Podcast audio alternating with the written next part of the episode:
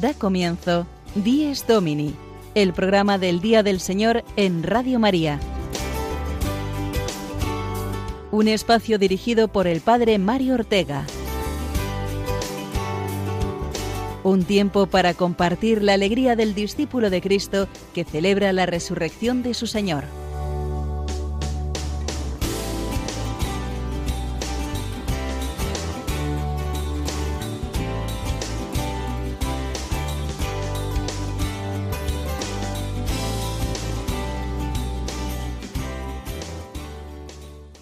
Buenos días, queridos oyentes de Dies Domini, en este domingo tercero de Cuaresma, mitad de este tiempo fuerte de oración y de conversión.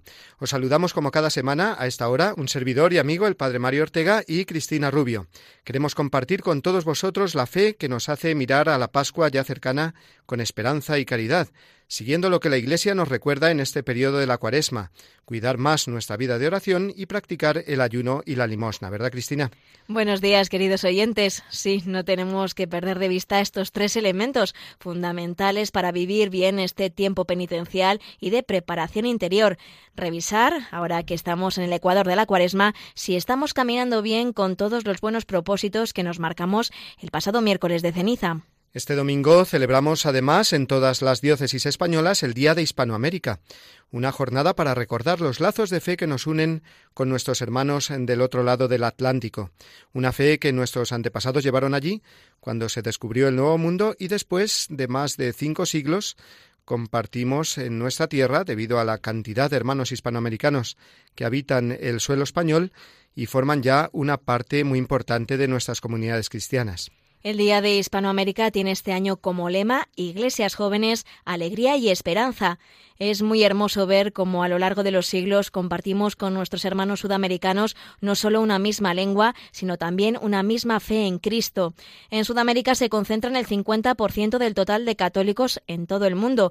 Los misioneros españoles siguen muy presentes en los países de Hispanoamérica y a ellos los recordamos hoy especialmente en nuestra oración y con nuestra colaboración económica. Tendremos ocasión de hablar esta mañana con alguno de ellos para vivir juntos esta jornada importante en nuestra Iglesia española, que es el Día de Hispanoamérica. Nosotros vamos ya, Cristina, a repasar los contenidos del programa de hoy, 4 de marzo, tercer domingo de Cuaresma.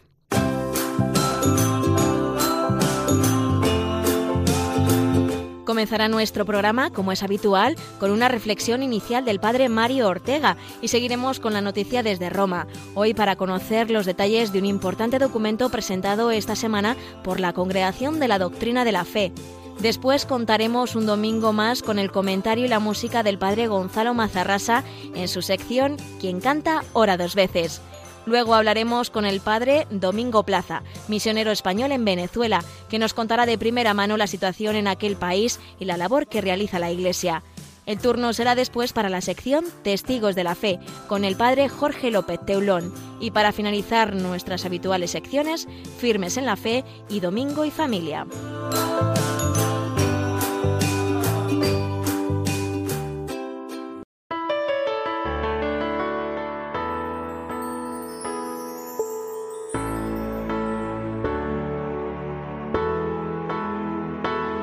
La Iglesia nos propone hoy meditar el Evangelio de la expulsión de los mercaderes del templo.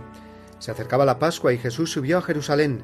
En el templo y ante el triste espectáculo de tantos comerciantes que aprovechaban el lugar santo para hacer su negocio, Jesús, haciendo un azote de cordeles, echó a todos de allí y tiró por tierra monedas y mesas, reivindicando así la santidad de ese espacio que definió como la casa de su Padre Dios.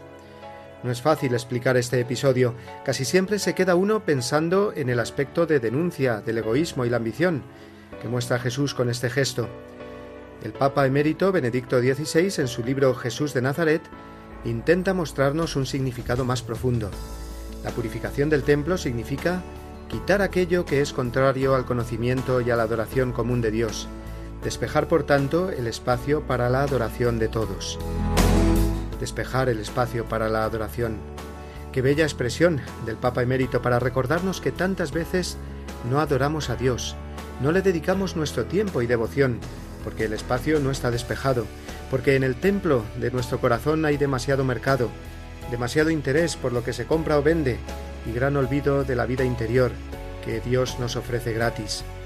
Contemplando la escena de hoy y siendo conscientes de que cada uno de nosotros por el bautismo es templo vivo de Dios, descubrimos cómo Jesús expulsa de nuestro corazón todo aquello que no nos deja espacio para la adoración. Si no nos escandalizamos, como los fariseos, de esta acción de Dios, violenta contra el pecado, contra el egoísmo que nos aparta de Él, podremos comprender el misterio pascual, muerte y resurrección de Cristo, porque Jesús habla de su muerte y resurrección hoy. Destruid este templo y en tres días lo levantaré. Nos habla de manera misteriosa, revelándonos que Él es el templo santo que será destruido, muerte de cruz, y reconstruido en tres días, resurrección. Los discípulos, dice San Juan, se acordaron de estas palabras cuando resucitó Jesús y creyeron en Él. Jesús expulsó a los mercaderes del templo y éste comenzó a llenarse de ciegos y tullidos que buscaban la salud en Jesús. Se trata de una verdadera purificación, de una reconstrucción. Jesús no viene nunca como destructor, aunque a veces sintamos su flagelo en nuestro interior, tirando por tierra nuestros vicios y pecados. Dejémosle hacer, que después vendrá el gozo de sentirse verdaderamente libres y sanados.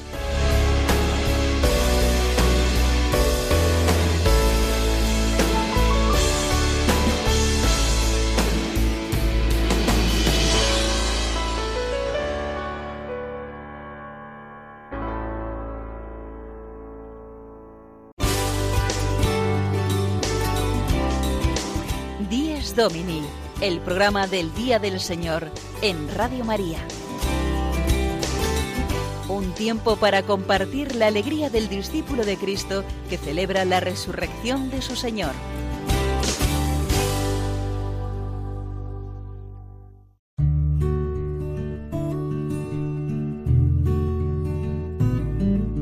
Jesús resucitó de entre los muertos el primer día de la semana.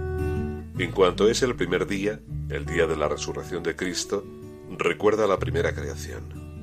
En cuanto es el octavo día, que sigue al sábado, significa la nueva creación inaugurada con la resurrección de Cristo. Para los cristianos, vino a ser el primero de todos los días, la primera de todas las fiestas, el día del Señor, el domingo. Catecismo de la Iglesia Católica, número 2174.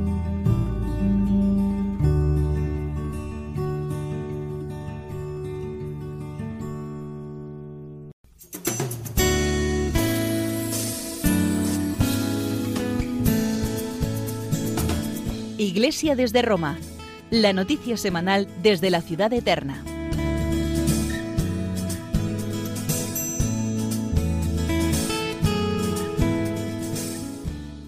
Esta semana el prefecto de la Congregación para la Doctrina de la Fe, el arzobispo español Luis Ladaria, ha presentado un importante documento para entender bien el significado exacto de la salvación cristiana, que puede ser malentendido incluso hasta por los mismos cristianos.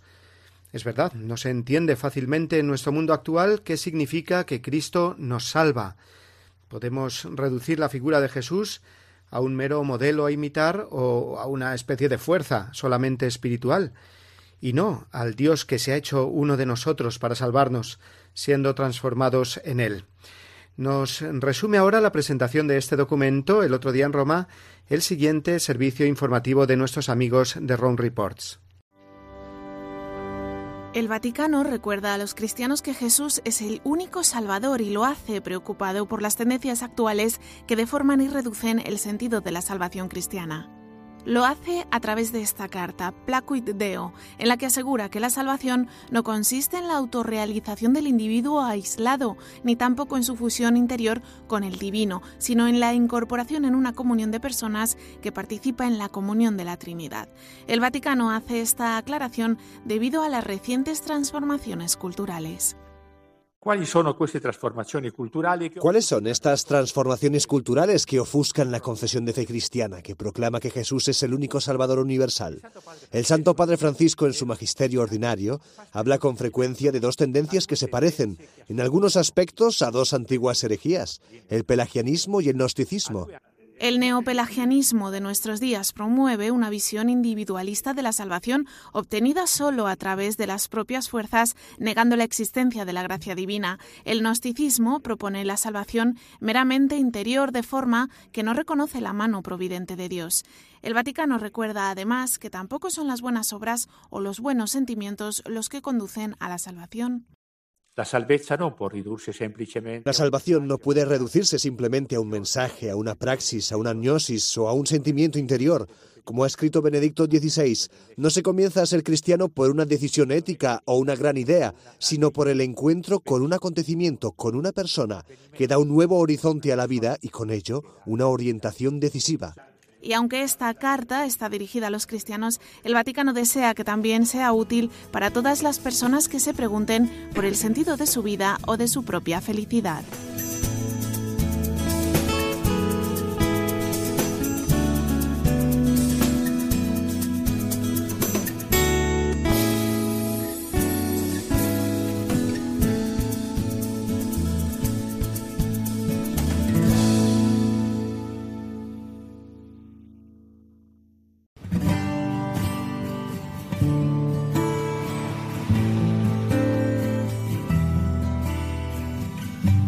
Quien canta, ora dos veces. La reflexión musical del padre Gonzalo Mazarrasa.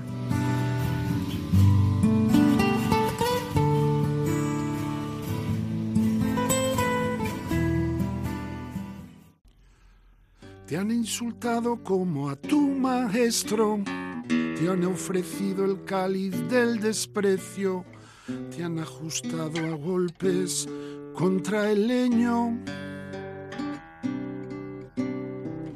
Te han acusado de lo que no has hecho, te han exigido lo que no hay derecho. Y te han pisado el rostro contra el suelo.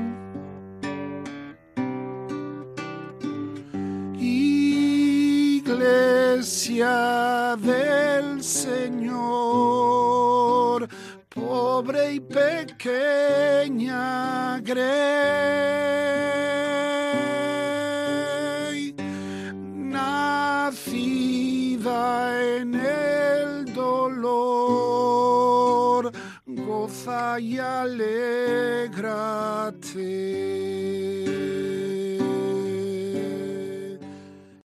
Jesucristo no ha venido a reformar la iglesia. Iglesia es la traducción al griego de la palabra sinagoga, que significa asamblea de los creyentes. La primera sinagoga, la primera asamblea de los creyentes ocurrió en el monte Sinaí, cuando salieron de Egipto, le dijeron al faraón tenemos que salir al desierto para reunirnos en asamblea, en iglesia. Y ahí se formó la iglesia, la sinagoga del Antiguo Testamento. Pero Jesucristo vino a fundar una nueva sinagoga en su propia carne y sangre, que es la iglesia católica. Y por eso nosotros somos esta asamblea. Y cuando Jesús en el templo realiza aquel gesto que tanto nos escandaliza de expulsar a los mercaderes que habían convertido la casa del Señor, que era casa de oración, en una cueva de bandidos, está anunciando ya que su reforma no va a ser cosmética, no va a ser superficial, sino que va a ser verdaderamente drástica, podríamos decir. Es decir, va a haber una continuidad, pero también una ruptura o un nuevo comienzo. Jesucristo va a fundar la sinagoga definitiva, la eclesía definitiva, la asamblea de los creyentes definitiva en su propia carne y sangre, con el sacrificio de su vida, que es lo que estamos preparándonos a celebrar en esta cuaresma. Y eso no lo va a poder ya remover nadie. Ninguna corrupción será lo suficientemente fuerte como para acabar con este fundamento. Y por esto nosotros hoy nos alegramos, porque a pesar de toda la corrupción, el Papa emérito Benedicto XVI en un Viernes Santo, cuando aún era cardenal, habló de eso en el Coliseo de Roma, en aquel Via Crucis memorable. Cuánta corrupción en la Iglesia, dijo. Y después le eligieron Papa. Pues es verdad que hay mucha cueva de bandidos que se instala de una forma o de otra, aprovechando todo lo que la Iglesia nos ofrece, pero mm, se equivocan si piensan que van a conseguir corromper, destruir la iglesia del Señor, porque la iglesia del Señor no la han fundado los hombres, sino que la ha fundado Dios mismo, y contra Dios nadie puede luchar. Donde abundó el pecado, sobreabundó la gracia, dice San Pablo. Iglesia del Señor, Virgen fecunda y fiel,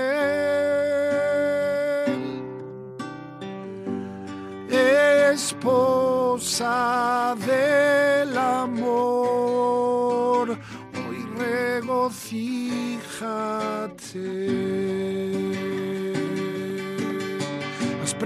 al mundo el Evangelio sin esconder en tierra ese talento que se ha multiplicado con el tiempo. Has perdonado el odio y en silencio te has sacudido el polvo del desierto, convirtiendo en amor el sufrimiento. Por eso iglesia del Señor,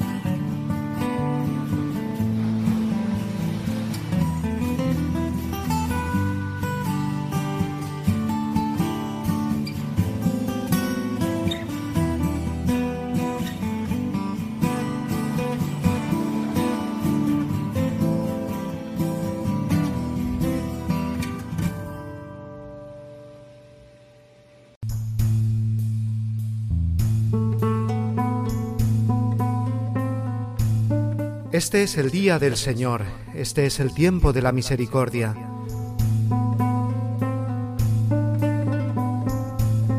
Delante de tus ojos ya no enrojeceremos a causa del antiguo pecado de tu pueblo.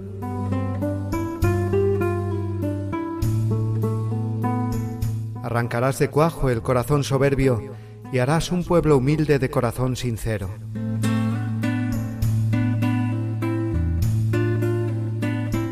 Medio de las gentes nos guardas como un resto, para cantar tus obras y adelantar tu reino.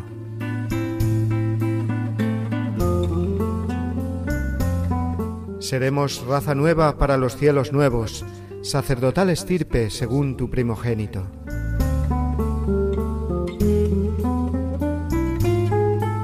Caerán los opresores y exultarán los siervos, los hijos del oprobio serán tus herederos.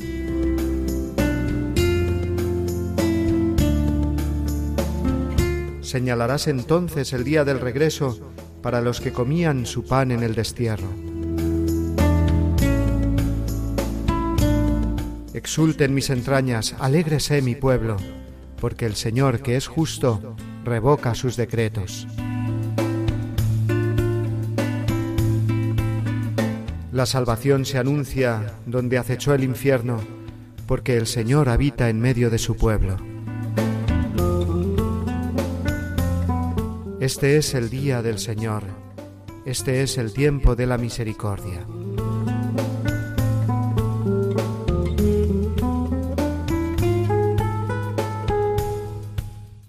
El Papa Francisco continúa en sus audiencias de los miércoles explicándonos el significado de los distintos ritos de la misa.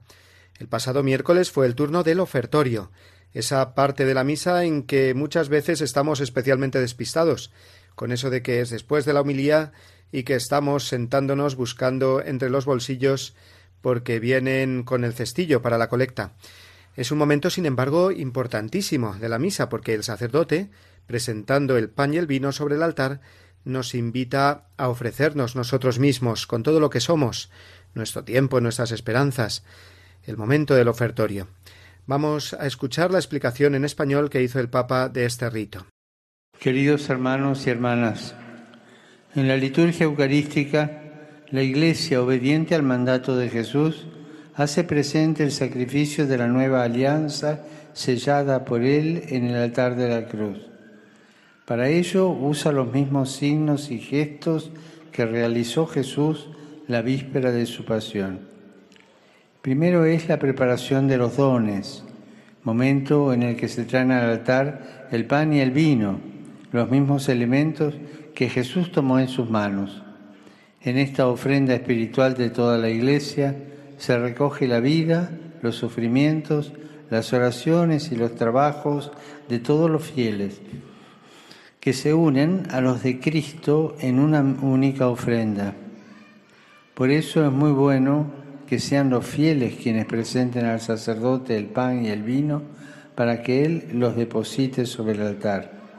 Nos puede parecer poco lo que nosotros ofrecemos, pero ese poco es lo que necesita Jesús para transformarlo en el don eucarístico capaz de alimentar a todos y de hermanar a todos en su cuerpo que es la iglesia. Con la oración sobre las ofrendas, el sacerdote pide a Dios que acepte nuestra pobre ofrenda y que la transforme con el poder del Espíritu Santo en el sacrificio de Cristo, que como el incienso sube al Padre que lo recibe con agrado.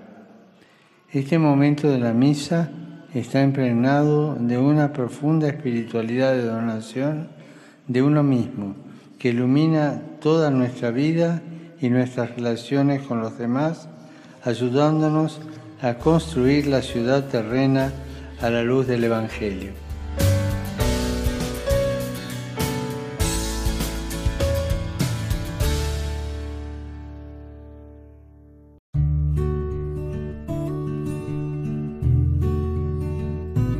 El domingo se distingue expresamente del sábado, al que sucede cronológicamente cada semana, y cuya prescripción litúrgica reemplaza para los cristianos.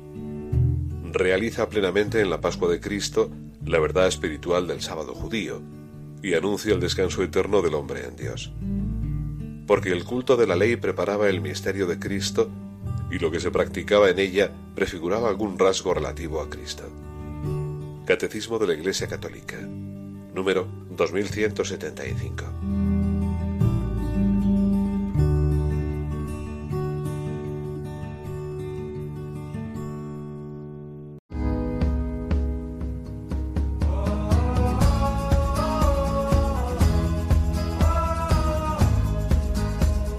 Iglesia en el mundo, un momento para compartir la fe con los hermanos de otros continentes.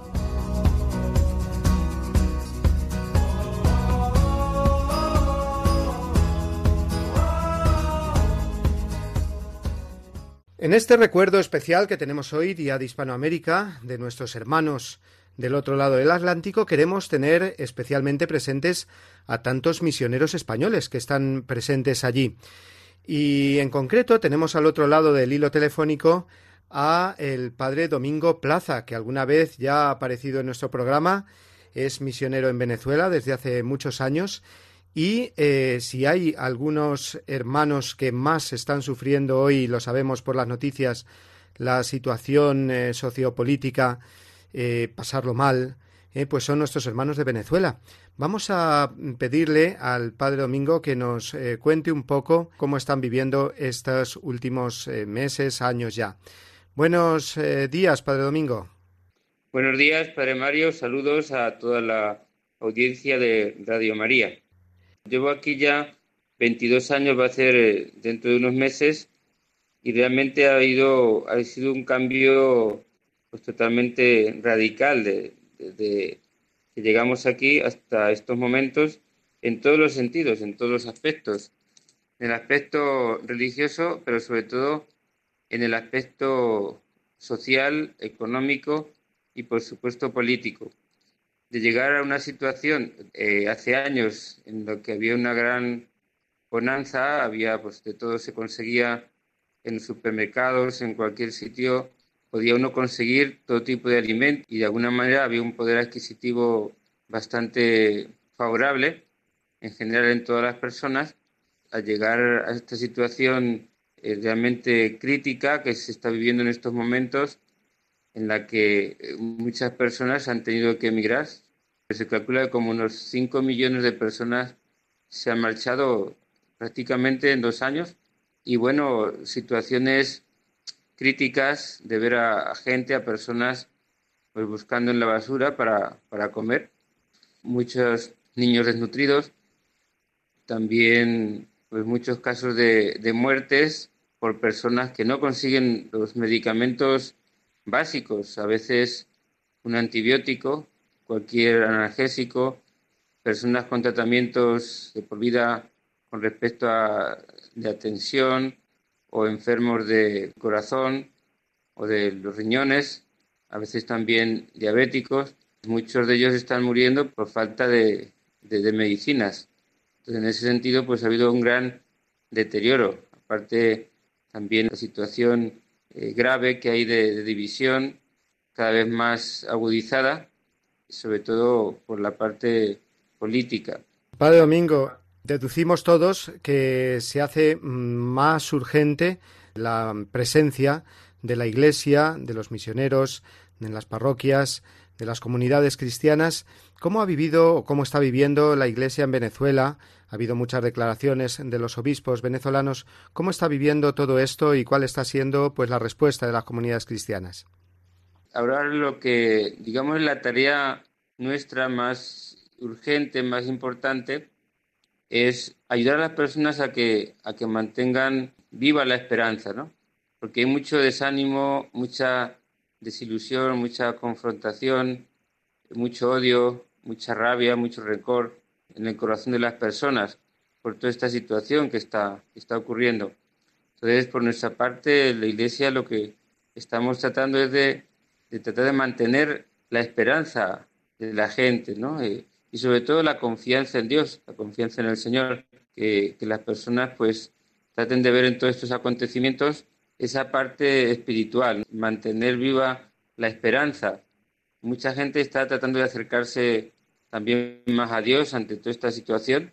Luego también se está trabajando mucho a nivel de las iglesias en la parte social, en lo que se refiere a ayuda a las personas eh, necesitadas en la, en la comida, este año la campaña Compartir, que todos los años se hace aquí en Venezuela, con motivo de la cuaresma, está destinada a los niños desnutridos.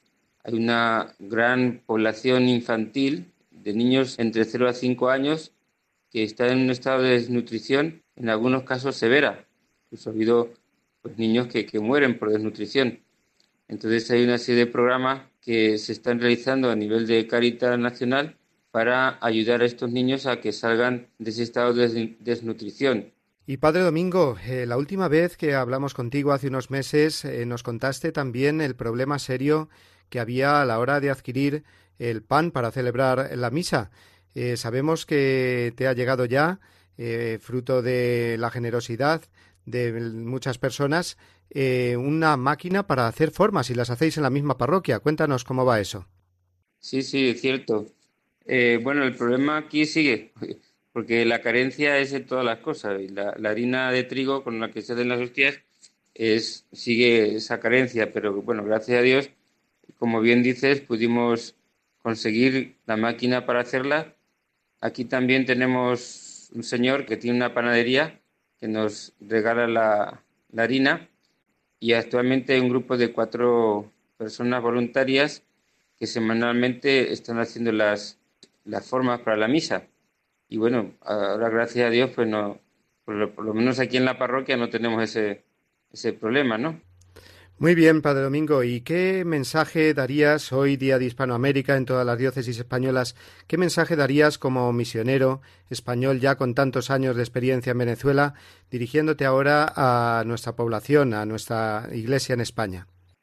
Bueno, yo sé que eh, muchas personas, bueno, conocen, están al tanto de lo que está ocurriendo aquí en Venezuela. Bueno, realmente siempre es un poco más dramático el vivirlo en carne propia, ¿no? Entonces, bueno, agradecer a todas las personas que están orando, pero que sigan haciéndolo, ¿no? Y las oraciones y los sacrificios, pues realmente ayudan, eh, sobre todo a mantener viva la, la esperanza, la fe, la confianza en Dios y bueno, el acercamiento a, Cristo y por supuesto o hacernos más presentes y más cercanos a tantos hermanos que están sufriendo en estos momentos. Eh, esa oración para que el Señor eh, ponga su mano y, nos ayude a, salir de esta situación que, que, realmente esto cada vez se hace más, más crítico y que humanamente no se ve a corto plazo una solución, ¿no? Que sigan orando por nosotros y bueno, nosotros también desde aquí ofrecer nuestros sacrificios, nuestros problemas, nuestras dificultades por todos aquellos que sabemos que rezan, que piden por nosotros y que están pendientes de nosotros, ¿no? Yo creo que es una de las cosas también que nos ayuda mucho, saber que hay gente que se acuerda de nosotros, que ante Dios pide, que hacen sacrificios, que hacen oración y realmente eso pues nos alienta, nos fortalece y nos ayuda a seguir adelante con, con ánimo, con confianza, con fe en el Señor. Y a nosotros nos ayuda mucho pues eh, conocer eh, de viva voz, de primera mano, este testimonio del padre eh, Domingo Plaza, que lleva 22 años en Venezuela, es del Instituto Secular Servi Trinitatis, lleva en la parroquia de Valencia, en Venezuela, tantos años, y claro que sí, prometemos seguir pidiendo por vosotros en nuestra oración. Gracias a todos los oyentes. Desde aquí les mando una bendición y también mi oración a todos los, oyentes de, de Radio María.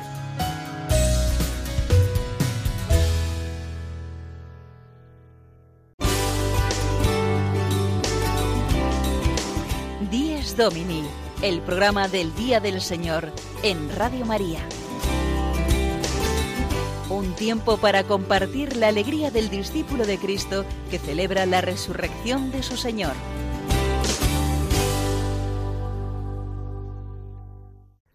Esta semana nos ha tenido especialmente preocupados la noticia sobre el cierre durante dos días de la Basílica del Santo Sepulcro en Jerusalén, el lugar en el que acontecieron los momentos más importantes de nuestra fe.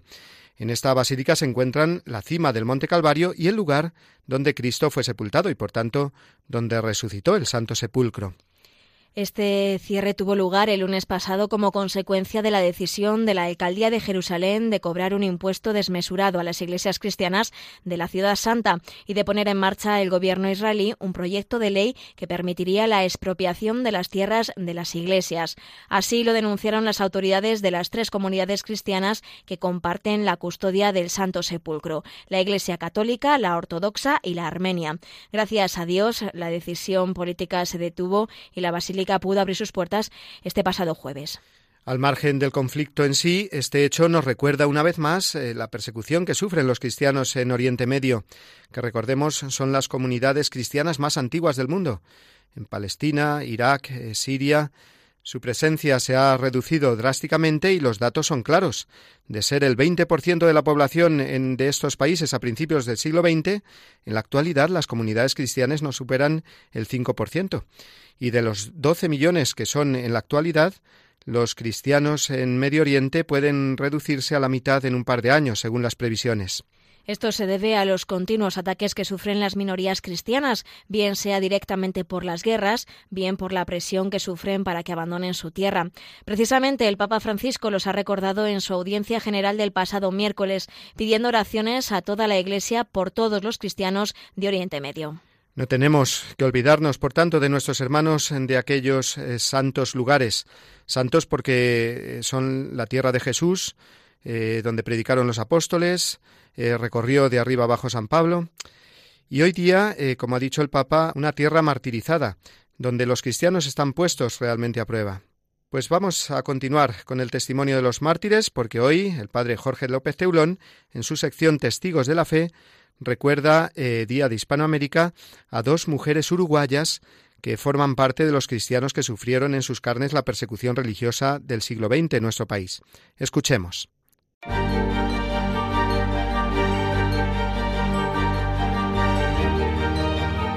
Testigos de la Fe. El ejemplo de los que dieron su vida por Cristo. Una sección dirigida por el padre Jorge López Teulón.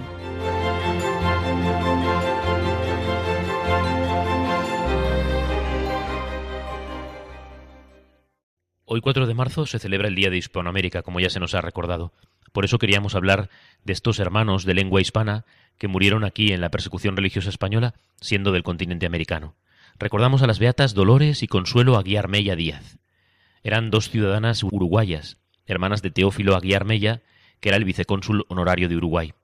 Fueron asesinadas por la milicia comunista, lo que supuso la ruptura de relaciones diplomáticas del Uruguay con España en 1936 fueron beatificadas el domingo 11 de marzo de 2001 por el Papa Juan Pablo II. Proclamada la República el 14 de abril de 1931, sus repercusiones fueron muy grandes en Madrid, capital de la nación, y su signo antirreligioso se puso pronto de manifiesto en revueltas callejeras, quema de iglesias y conventos, dispersión temporal de las comunidades religiosas y toda clase de atropellos. Ambas jóvenes, Dolores y Consuelo, mantuvieron una postura serena y tranquila ante aquella situación confusa y antirreligiosa, mostrando una, una posición firme y decidida en defensa de su fe y de sus principios cristianos. Desde el comienzo, Dolores fue punto de mira de los milicianos por su fe y adhesión a las religiosas. Parece que intentaban detenerlas el 12 de septiembre cuando se presentaron preguntando por ellas y no las encontraron, pero lo hicieron el sábado siguiente, el 19 de septiembre de 1936. En la declaración firmada en Montevideo, Valentina Serrano, viuda de Teófilo Aguilar Mella, que fue quien encontró los cadáveres, dijo Viviendo en Madrid, durante la guerra civil en el año 1936, unos milicianos detuvieron a una hermana de mi marido, llamada Dolores, que vivía con las religiosas escolapias. Mi esposo, que era vicecónsul honorario del Uruguay, hizo todas las gestiones para encontrarla. A Dolores se la habían llevado detenida a las nueve de la mañana, en el momento que cruzaba la calle, para llevar a otro grupo de hermanas la leche que necesitaban. Al mediodía llegó un miliciano con un papel escrito por Dolores en el que pedía que fuera María de la Iglesia, superiora de las Escolapias, acompañada de otra persona para declarar.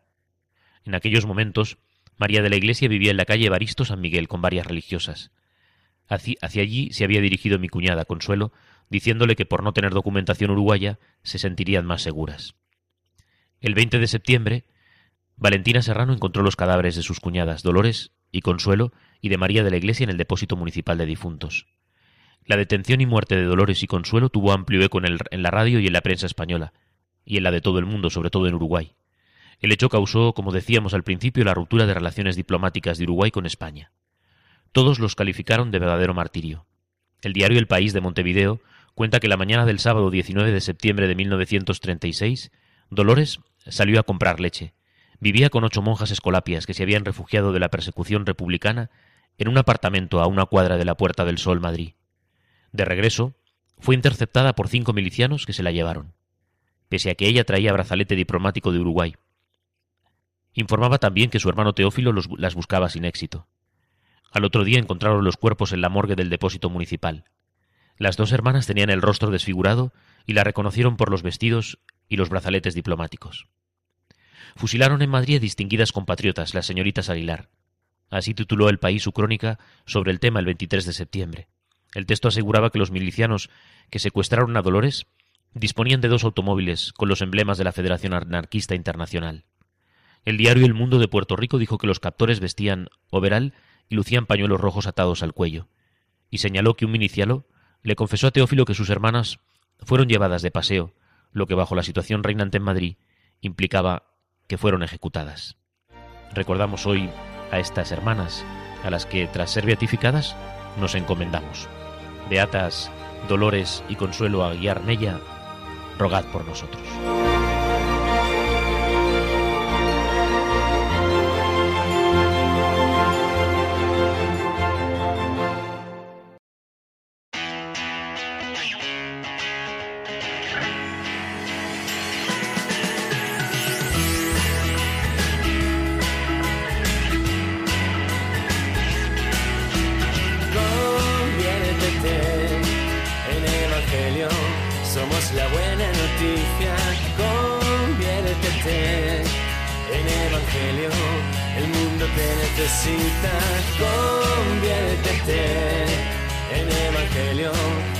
La buena noticia, conviértete.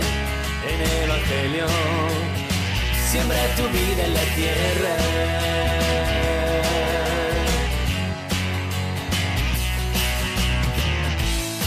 Ayunando de mi yo, dando limosna de corazón, no tan solo de lo que sobra. Así puedo cambiar, amonando mi oración para vencer la tentación y ser fiel en cada obra. Así puedo cambiar y con Cristo resucitar.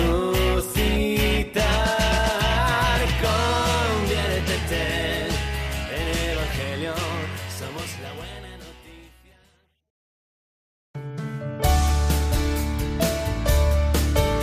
Domingo y familia. El Día del Señor vivido desde la Iglesia Doméstica por Juan Pablo Bada y Lourdes Patiño.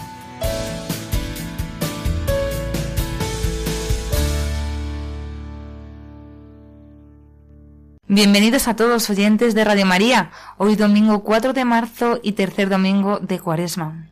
También celebramos el Día de Hispanoamérica. Hoy también celebramos a San Casimiro junto a otros.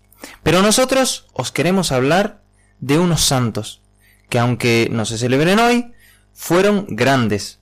Bueno, en realidad fueron pequeños de edad y de estatura, lógicamente. Os hablamos de San Justo y San Pastor, que son los patronos de Alcalá de Henares. Bueno, pues ¿por qué os queremos hablar de ellos? Pues porque resulta que celebramos el 450 aniversario de la reversión de las reliquias de los santos niños mártires justo y pastor. Os aclaro, reversión significa restituir o regresar, en este caso las reliquias de los santos niños, al lugar de origen, aquí, Alcalá de Henares. ¿Por qué? Bueno, pues ahora os lo explico. Los santos niños justo y pastor derramaron su sangre por Cristo el 6 de agosto del año 306. En el año 406 San Asturio, obispo de Toledo, recuperó el sepulcro y las reliquias de los santos niños abandonadas a causa de las persecuciones y las invasiones bárbaras, dejando la sede de Toledo y trasladándose a Complutum. Se convirtió en el primer obispo de nuestra diócesis. Tras la invasión musulmana, los cristianos diocesanos de Complutum, temerosos de que fueran profanados, entregaron los cuerpos de nuestros patronos a San Urbicio, que los trasladó al valle del Nosito en Huesca.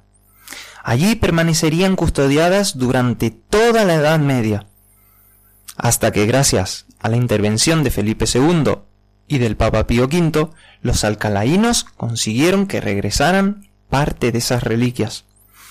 El solemne recibimiento tuvo lugar el 7 de marzo de 1568, en la cual el representante de ayuntamiento, la magistral, la universidad, así como todas las hermandades y cofradías, participaron en una gran procesión. Según los cronistas de aquella época, fue la más grande que jamás se ha realizado en Alcalá de Henares, hasta el día de hoy, claro. Bueno, pues el miércoles 7 de marzo, eh, dentro de tres días de este año, se cumplen los 450 años de tan importante acontecimiento. Con la conmemoración de la reversión de las reliquias, queremos dar gracias a Dios por habernos bendecido con tal grandes patronos. Bueno, pues también decir que son un modelo hoy en día para las familias, tienen un papel importantísimo. ¿Por qué? Porque han sido ejemplo de conversión personal, conversión de la familia y en definitiva de las parroquias. Creo que muchas veces pensamos que los niños no aprenden o no les dice nada pues todos estos acontecimientos. Sin embargo, aquí vemos que los niños son capaces de tener fe, de contemplar la vida, por lo tanto, como estos santos niños, justo el pastor. Bueno, ¿qué te parece Lourdes si nos comentas un poco la vida de estos niños? Pues por supuesto. Estos dos niños, Justo y Pastor, eh, Justo tenía siete años, era el pequeño, y Pastor tenía nueve, vivían con sus padres, que era un noble matrimonio que vivía en Intielma, es, es un pueblecito muy cercano a Alcalá de Henares. Y bueno, como cualquier otro día, los niños se levantaron en el siglo IV para ir al colegio y pues llegaron tranquilamente a su escuela donde allí estaba el maestro y de repente pues algo raro y extraño ocurrió. Los demás niños y el profesor vieron que los niños habían, los santos niños justo y pastor, se habían levantado sin decir nada. Pero es que estos dos niños, estos santos niños justo y pastor, recibieron la llamada. El Espíritu Santo bajó sobre ellos y les impulsó a que fueran a hablar con Daciano el gran monstruo al que todo el mundo tenía últimamente miedo. Y es que el maestro explicó a los niños, a los demás niños que se habían quedado en el colegio, que había salido un edicto que decía que todos los cristianos iban a ser perseguidos por creer en Jesucristo. Entonces ahora sí que se explicaban que estos niños justo y pastor habían salido corriendo, pero no habían salido corriendo por huir, sino porque querían presentarse delante de este emperador daciano. Así pues, se presentaron allí y les dijeron que si buscaban algún cristiano, ellos dos lo eran. Eh, este pues rompió en carcajadas, al que le hacía mucha gracia que dos niños se presentaran delante de él, y intentó quitárselos del medio. Pero estos dos santos niños, justo y pastor, reiteraban y reincidían en quedarse ahí y querían decir que querían ser cristianos y que si hacía falta, pues querían morir por Cristo. Así que esto le empezó a molestar a Daciano y a todos los que le acompañaban y eh, al final pues dijo que les matasen de una muerte cruenta.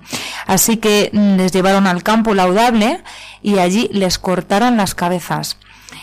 El más pequeño fue el último en morir para ver si se arrepentía y quería echarse atrás, pero no, no. Fue una manera de hacerse más fuerte y que el Espíritu Santo les diese esa fortaleza para morir por Cristo. Pues en realidad, Juan Pablo, esto es una historia que nos debe hacer reflexionar, ¿verdad? Pues sí, reflexionar sobre la fe que tenían estos niños y la importancia de transmitirla desde las edades más tempranas.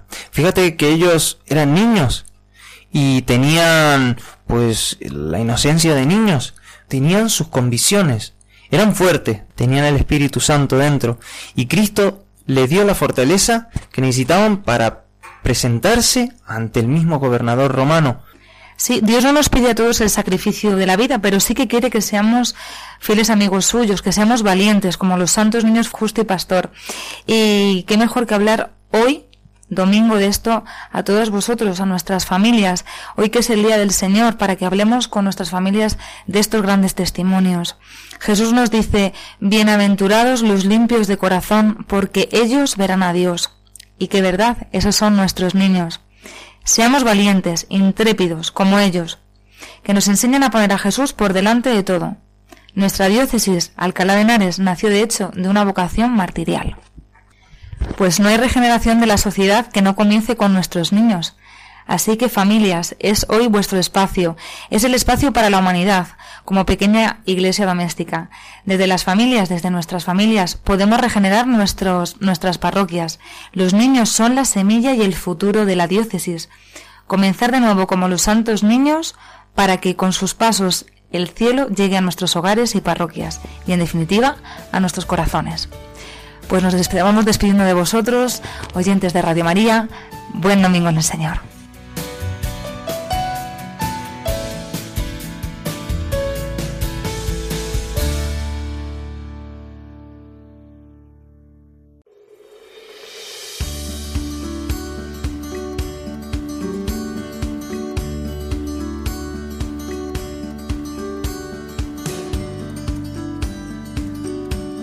Con el recuerdo y el ejemplo de los santos eh, niños Justo y Pastor, cuyo aniversario celebran en la diócesis de Alcalá de Henares estos días, Nos vamos despidiendo por hoy, queridos oyentes.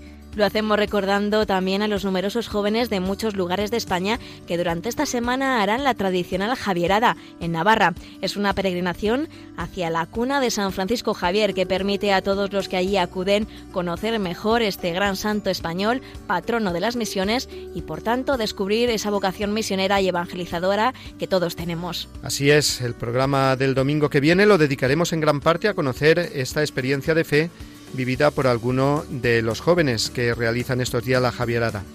Pero no solo ellos van a pedir la intercesión de este santo, ¿verdad?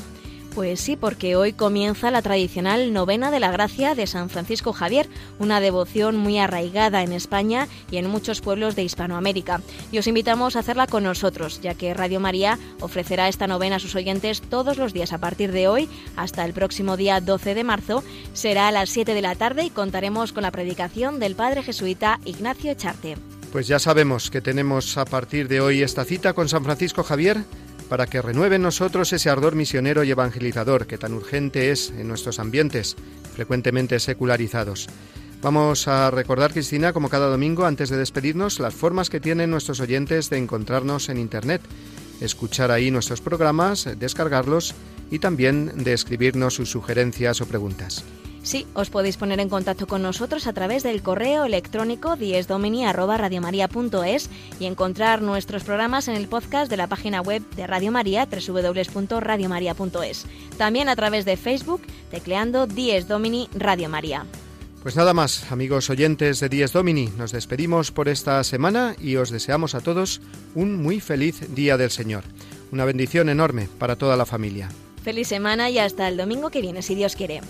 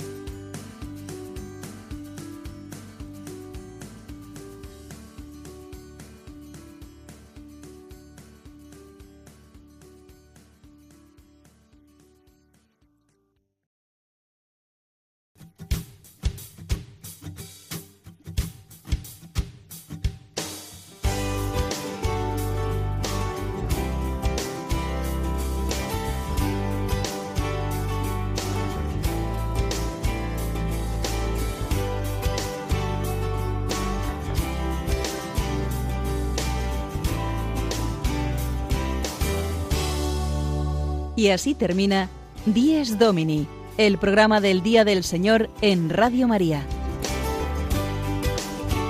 Un espacio dirigido por el Padre Mario Ortega. Un tiempo para compartir la alegría del discípulo de Cristo que celebra la resurrección de su Señor.